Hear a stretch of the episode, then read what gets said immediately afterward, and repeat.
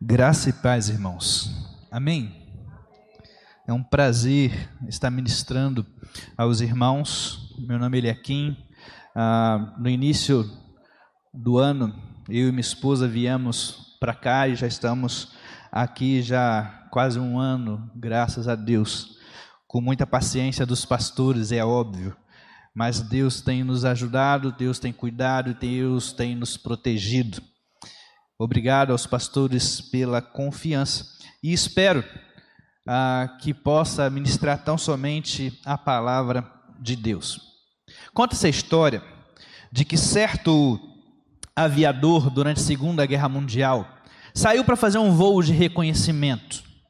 E durante esse voo de reconhecimento, ele se depara com 30 a 40 aviões inimigos, aviões nazistas contra um único homem. Deu para você imaginar a cena? Uma situação muito adversa. Mas o que que você faria?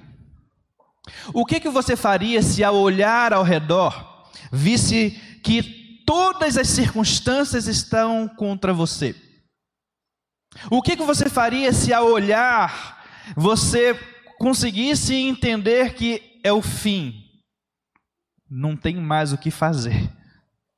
O que, que você faria se você se encontrasse em uma situação tão adversa que a única coisa que você olhasse fosse a morte? Abra sua Bíblia comigo, Mateus 14, versículos de 22 a 33. É um texto muito conhecido, tenho certeza que você já ouviu uma mensagem sobre ela.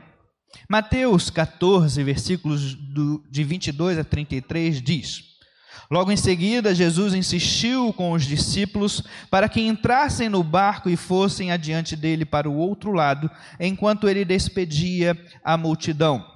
Tendo despedido a multidão, subiu a um monte para orar. Ao anoitecer, ele estava ali sozinho, mas o barco já estava a considerável distância da terra, sendo fustigado pelas ondas, porque o vento soprava contra eles. alta madrugada, Jesus dirigiu-se a eles andando sobre o mar. Quando o viram andando por sobre o mar, ficaram aterrorizados e disseram: É um fantasma! E gritaram de medo. Mas Jesus imediatamente lhes disse: Coragem, sou eu, não tenham medo. Senhor, disse Pedro, se és tu, mande-me ir ao teu encontro por sobre as águas. Venha, respondeu ele. Então Pedro saiu do barco, andou por sobre as águas e foi na direção de Jesus. Mas quando reparou no vento, ficou com medo começando a afundar, gritou: Senhor, salva-me. Imediatamente, Jesus estendeu as suas mãos e o segurou e disse: Homem de pequena fé, por que você duvidou? Quando entraram no barco, o vento cessou. Então os que estavam no barco o adoraram, dizendo: Verdadeiramente tu és o Filho de Deus. Feche teus olhos nesse momento. Deus e Pai, eu te peço pela tua graça e pela tua misericórdia nesse momento. Senhor, eu não tenho a mínima capacidade de convencer o teu povo, de gerar mudança no teu povo. Na verdade, Senhor, essa não é nem a minha função, essa é a função da tua palavra, através do teu doce e santo Espírito. Então te pedimos que o teu doce e santo Espírito, através da tua palavra, traga mudança ao nosso coração, traga mudança à nossa mente, a nosso comportamento, e que a gente possa sair daqui nesse dia, certos de que o Senhor cuida de nós. Em o nome de Jesus é que te oramos. Amém e amém. Basicamente, quando estamos cercados e quando estamos contra todas as circunstâncias, temos duas perspectivas a adotar. A primeira é a nossa aquilo que nós vemos, aquilo que nós entendemos, ou aquilo que o Senhor, aquilo que Deus, o Deus encarnado, propõe para nós. E aí eu te pergunto, qual das perspectivas você prefere? as nossas ou a do Senhor. Mateus, o, ou Levi, o discípulo publicano de Jesus, escreve aqui essa, esse livro para mostrar que Jesus é o Cristo, que Jesus é o Messias, que Jesus era aquele que deveria vir.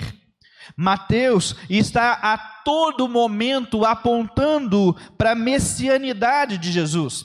Tanto é que no livro de Mateus, Mateus os utiliza sete grandes milagres para provar e comprovar que Jesus é o Messias. Jesus transforma água em vinho, Jesus cura ali um oficial do rei, Jesus cura um paralítico ali no tanque, multiplica pães e peixes e agora está andando por sobre as águas. É nesse contexto que Mateus tenta provar aquela, aquele povo a qual ele está escrevendo de que Jesus é verdadeiramente o Filho de Deus, ele é o Cristo, ele é o Messias. E aí eu te pergunto: quem é Cristo? Quem é Jesus para nós hoje? Aí alguns dirão: depende das circunstâncias. E é verdade. Diante das circunstâncias, podemos utilizar duas perspectivas: a nossa ou a do Senhor. Resta saber qual nós escolheremos. Porque a nossa, as nossas perspectivas, as nossas circunstâncias, a gente pode dizer que somos iguaizinhos a Pedro. Aliás, Pedro não, Simão. Porque existe uma tese dizendo que sempre que Jesus chamava Pedro de Simão, era para mostrar que ele estava agindo com a velha natureza, não estava na, agindo como uma nova criatura. E sempre que Jesus chamava Pedro, era porque ele estava no caminho certo, estava agindo, reagindo como uma nova criatura. E aqui, mais uma vez, Pedro age como Simão, assim como eu e você. Ah, no versículo 31, vemos o resumo de quem nós somos e de quem Simão é. Homem de pequena fé, porque duvidaste. É impressionante como a gente consegue duvidar de um Deus tão amoroso, tão zeloso e tão presente nas nossas vidas. Mas acontece. Quando olhamos Vemos os discípulos entrando ali num barco e indo adiante de Jesus, e ali eles estavam sendo fustigados pela onda. Versículo 24. Ah, é muito engraçado porque esse fustigado, a ideia é de que o barco em que eles estavam estava sendo torturado pelas ondas. Não era simplesmente uma tempestadezinha qualquer. Não era simplesmente um mar em ressaca por dois motivos. Primeiro, não era um mar, era um grande lago. E segundo, o quão tenebrosa deveria ser uma tempestade para fazer com que pescadores experientes tivessem medo, e um medo tão grande, mas tão grande, que parecia que a morte estava ali.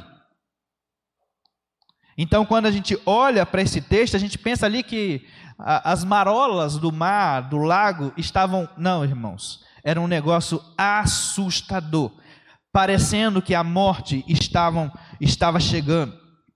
Ah, aquilo que era ruim piora, porque no meio dessa turbulência muito grande, eles veem um vulto, eles veem um fantasma. Ah, eles eram marinheiros, eles eram pescadores, e ali eles tinham as suas crenças, crendices, ah, e eles, muito provavelmente, ao ver o fantasma, muito provavelmente, ao olhar e ver aquele vulto, associam a morte, associam ao barqueiro que estava vindo buscá-los. Então, para e pensa na imagem: o mar revolto, tudo indo contra eles, e do nada vem um ser no meio do mar andando por sobre as águas. Foi assustador. Por isso que no versículo 30 vai dizer que eles ficaram com medo.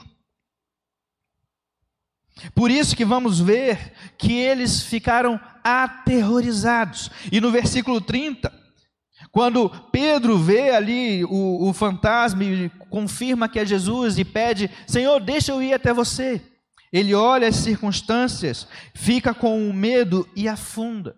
Lembrando que, quando Pedro diz: Senhor, deixa eu ir até o Senhor, o vento não tinha cessado, as águas continuam revoltas. Ele estava no meio do mar, no meio do lago, a parte mais funda. Afundar ali seria a morte. Por isso que Pedro olha ao redor, olha as circunstâncias e começa a naufragar. É por isso que Pedro olha e, e, e reparou no vento. A ideia aqui é como se Pedro tivesse com os olhos fechados e abriu. A ideia é como se Pedro olhasse a, a, a, a circunstância e falasse assim: cara, aonde foi que eu entrei? Sabe quando a ficha cai? Quando você repara meu Deus, como é que eu estou. Essa é a ideia de quando Pedro olha e, como Simão, esquece que o Senhor está ali, esquece que o Senhor o guardou e o protegeu, e começa a afundar. E assim somos nós. Homens de pequena fé, incrédulos ocasionalmente, se de um lado a gente tem um Pedro muito corajoso, dois minutos depois, segundos depois, é o mesmo que duvida. Parece muita gente, não é mesmo? Mas, temos também a perspectiva do Senhor. Quem é Deus? Quem é Jesus diante das circunstâncias? Deus, o Senhor, aquele que cuida de toda a nossa existência. Deus, o Senhor, aquele que nos guarda, que nos protege e de que nada foge do controle, sempre age para cuidar dos seus, sempre nos protege, sempre nos guarda. Aliás, Jesus sobe ao monte para orar justamente no momento em que aquele povo queria colocá-lo à força no poder. A gente vai ver João relatando isso. E aí ele quase que obriga os discípulos a entrar no barco e sair dali. Jesus que sobe ao monte começa a orar, e ali no alto da madrugada ele repara, olha e fala assim: Nossa, os meus discípulos estão em apuros. E por isso, a gente vai ver o relato de Marcos, vai mostrar isso. Ele indo ter com os discípulos, justamente porque viu uma necessidade. Ah, alguém lembra o que diz Mateus 6,8? Que o Senhor age, ah, que o nosso Pai sabe o que precisamos antes mesmo de nós pedirmos. E mais uma vez, o Senhor fez isso. Antes dos discípulos pedirem, antes dos discípulos gritarem por socorro, o Senhor partiu, saiu do monte para ajudar os seus discípulos. Um Deus, um Senhor cuidadoso, zeloso, amoroso, que mais uma vez mostra o cuidado que ele tem com o seu povo e como o nosso Senhor cuida do seu povo. Ao chegar perto, os discípulos o associam ali com um fantasma, afinal, todas as circunstâncias mostravam isso. Não podia, já Jesus não pode estar andando por sobre as águas. No meio do cansaço, no meio da tribulação, da tormenta, do mar revolto, os discípulos não associaram aquela imagem ao Senhor que guarda cura, liberta, consola e age em todo momento e a todo momento com amor. Vemos no versículo 27, Jesus imediatamente disse: Coragem, sou eu. Ah, esse sou eu aqui é muito legal, porque é uma grande mensagem para os discípulos. Ah, lembra que Mateus está escrevendo para judeus e querendo provar que Jesus é o Messias, é o Filho de Deus? Muito provavelmente esse sou eu. Ah, Mateus usa uma construção muito parecida com que com aquela conversa de Deus e Moisés. Quando Moisés pergunta, Senhor, se alguém perguntar quem me enviou, o que eu vou dizer? E Deus diz: diga que o eu sou o enviou. Muito provavelmente, Mateus utiliza esse eu sou, esse sou eu de propósito, para mais uma vez mostrar que o Senhor é Deus encarnado, de que Jesus era o Messias, que estava ali para cuidar, para proteger, para estar nutrindo um coração cheio de fé e coragem dos, dos seus discípulos. Muito provavelmente os discípulos não repararam que o eu sou estava cuidando de toda a existência deles. Muito provavelmente os discípulos não repararam que o seu Senhor era capaz de tudo para proteger aos seus. Dentro desse contexto, podemos ver que os discípulos esqueceram de quem era o seu Senhor. Os mesmos discípulos que viram Jesus curar, fazer milagres, curar uma, um coxo justamente para mostrar que é o Filho de Deus, a multiplicar pães e peixes. Os mesmos discípulos que viram a João Batista declarar verdadeiramente: Este é o Filho de Deus. Os mesmos discípulos que viram a, uma pomba descer sobre Cristo, os mesmos discípulos que viram uma voz gritar ao mundo: Este é o meu filho amado, em quem eu me comprazo, em quem eu tenho prazer. Esses mesmos discípulos se esqueceram, em meio a circunstâncias adversas, de que o Senhor estava com ele. Se esqueceram de que o eu sou estava a todo momento disposto a salvá-los, imediatamente. E Jesus entra no barco, acalma a tempestade, e eles declaram verdadeiramente: Tu és o Filho de Deus. Irmãos, como a gente pode aplicar esse texto nas nossas vidas? Primeiro, a gente sempre precisa basear naquilo que Jesus fez na nossa história. Sempre se basear no conhecimento que nós temos de Cristo.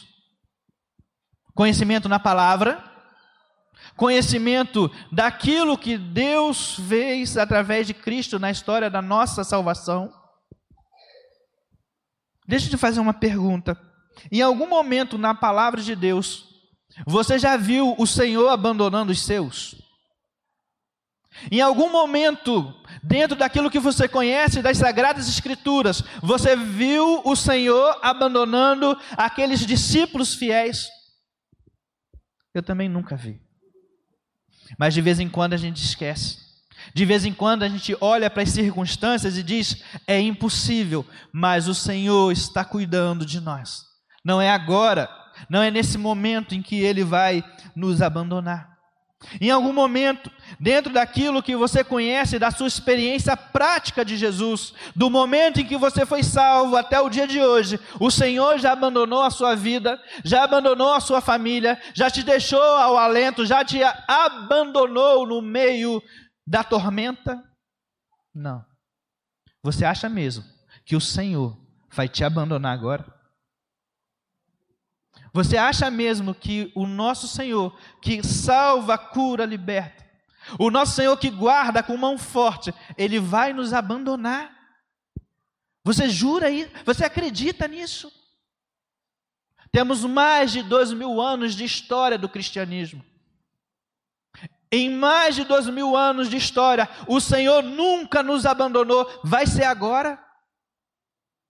O que é uma pandemia? Perto do cuidado do nosso Senhor, dentro da proteção do nosso Senhor. Jura? Medo de uma pandemia? O Senhor não nos guardou durante a pandemia? O Senhor não nos protegeu? Temeremos o quê? A morte? Sério mesmo? É com muita tristeza que eu vejo que muitos têm medo da morte. Muitos, muitos. Até entre os pastores. Deixa eu te fazer uma pergunta. Somos salvos, não é? Um dia nos encontraremos com o nosso Senhor, amém? Precisamos ter medo da morte? Eu não estou dizendo que a gente tem que descuidar, não, não é isso, irmãos. Mas o medo não pode nos parar. Não estou dizendo que a gente tem que relaxar, não, não é isso. Mas não podemos temer a morte, porque o Senhor está conosco. O que eu estou dizendo é que imagine a cena. Você vai piscar os olhos. E ao abrir, você vai se encontrar com seu Senhor.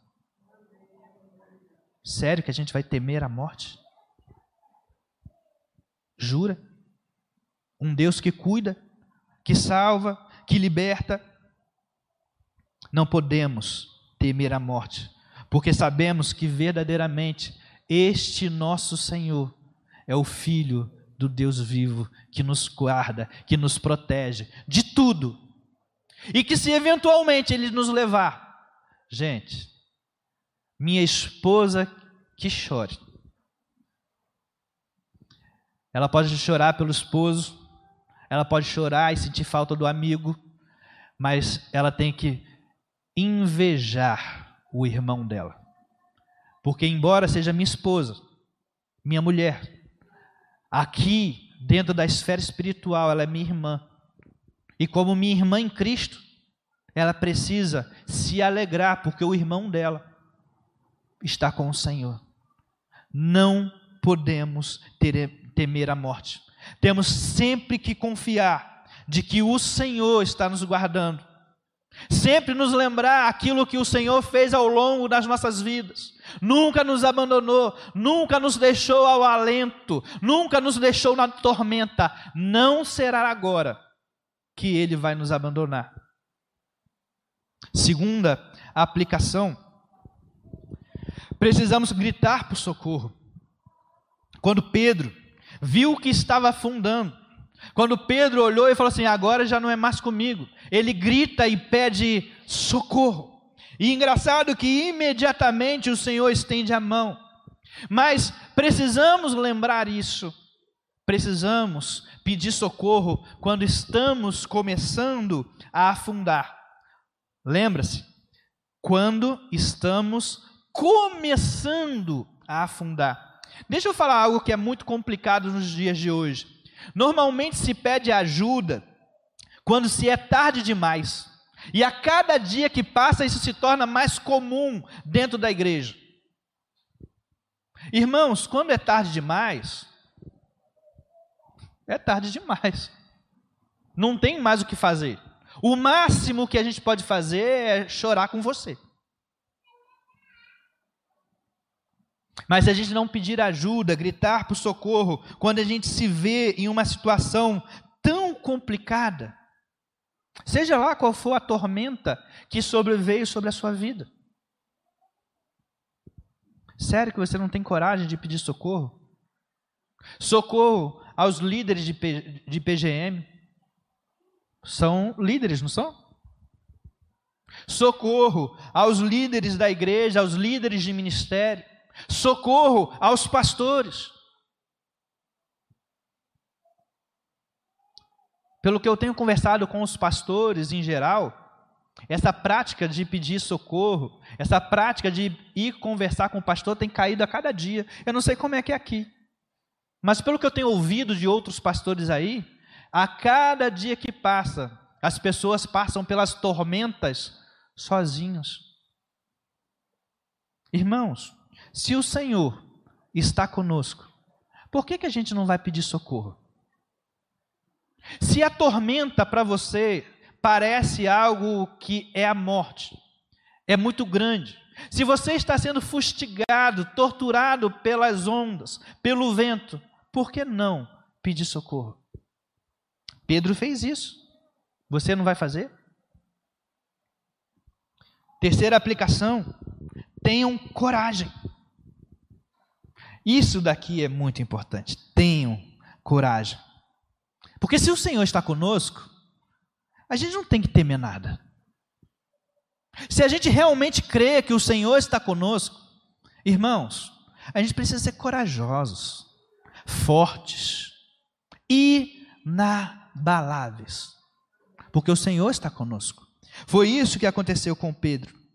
Foi isso que aconteceu quando os discípulos viram, se viram numa situação muito complicada, com medo, trêmulos, aterrorizados, apavorados, desesperados. Vem o Senhor e diz: coragem. Temos sido corajosos? Diante das tribulações, diante de tudo que passamos, temos sido corajosos? O engraçado é que os discípulos estão no meio de uma tempestade. O engraçado é que dentro dessa viagem toda, vemos que os discípulos não conseguem perceber de que o Senhor está com eles.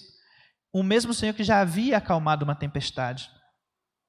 Se Deus já acalmou uma tempestade, não vai acalmar uma segunda? E aí eu te pergunto, como você tem aceitado as tribulações, enfrentado as tribulações com coragem? Você tem sido corajoso? Ou você é daqueles que não vem para a igreja até hoje por causa do medo da pandemia? Eu conheço crente assim. Cuidado, tenham coragem, porque se a igreja não tiver coragem de enfrentar uma pandemia, vai enfrentar espada, vai enfrentar tortura, vai enfrentar a morte? Não. Então, tenham coragem. E tudo precisa ser para redundar em glórias ao Senhor. Vimos que ali no versículo de 33, verdadeiramente tu és o Filho de Deus. Em toda a nossa experiência, precisamos passar pelas provas, pelas tribulações, crendo de que o Senhor é verdadeiramente o Filho de Deus.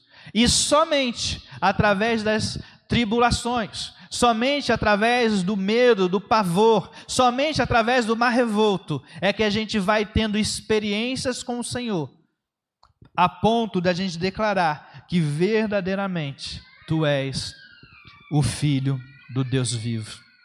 Ah, deixa eu te perguntar. Se você hoje, a partir de hoje, passar por tribulações, por tormentas, por circunstâncias adversas, eu te pergunto, qual perspectiva você vai adotar?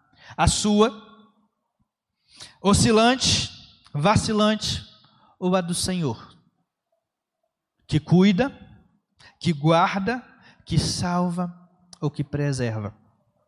Você lembra do aviador que se deparou ali com 30, 40 aviões nazistas contra ele? A história diz que ele sozinho derrubou oito.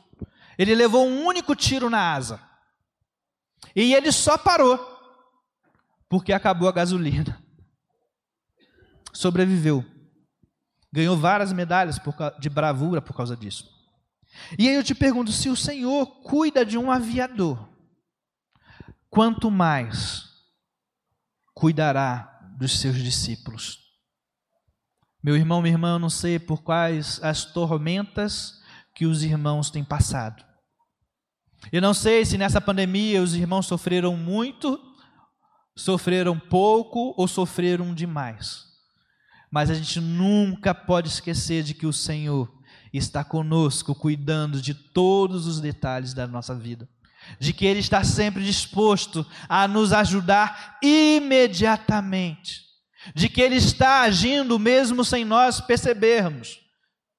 Precisamos confiar de que Deus cuida de toda a nossa existência. Feche teus olhos, deixa eu orar por você. Deus e Pai, eu te peço por graça e por misericórdia. Nos ensine, Senhor, a crermos fielmente em Ti em meio às tormentas da vida. Nos ajude, Senhor, a nunca perder o foco de que o Senhor está conosco, cuidando da gente. Não nos, não nos deixe esquecer de que o Senhor, o Senhor pode acalmar toda e qualquer tempestade. Mas para isso, Senhor, precisamos crer e declarar que verdadeiramente Tu és o Filho do Deus vivo, que guarda dos seus e nunca abandona os seus. Confirme isso no nosso coração, para que a gente não se torne Simão, mas para que a gente seja Pedro, cheio de ousadia e de coragem, com uma fé inabalável de que o Senhor cuida de nós. Esse é o nosso desejo, essa é a nossa oração. Em um nome de Jesus. Amém e amém.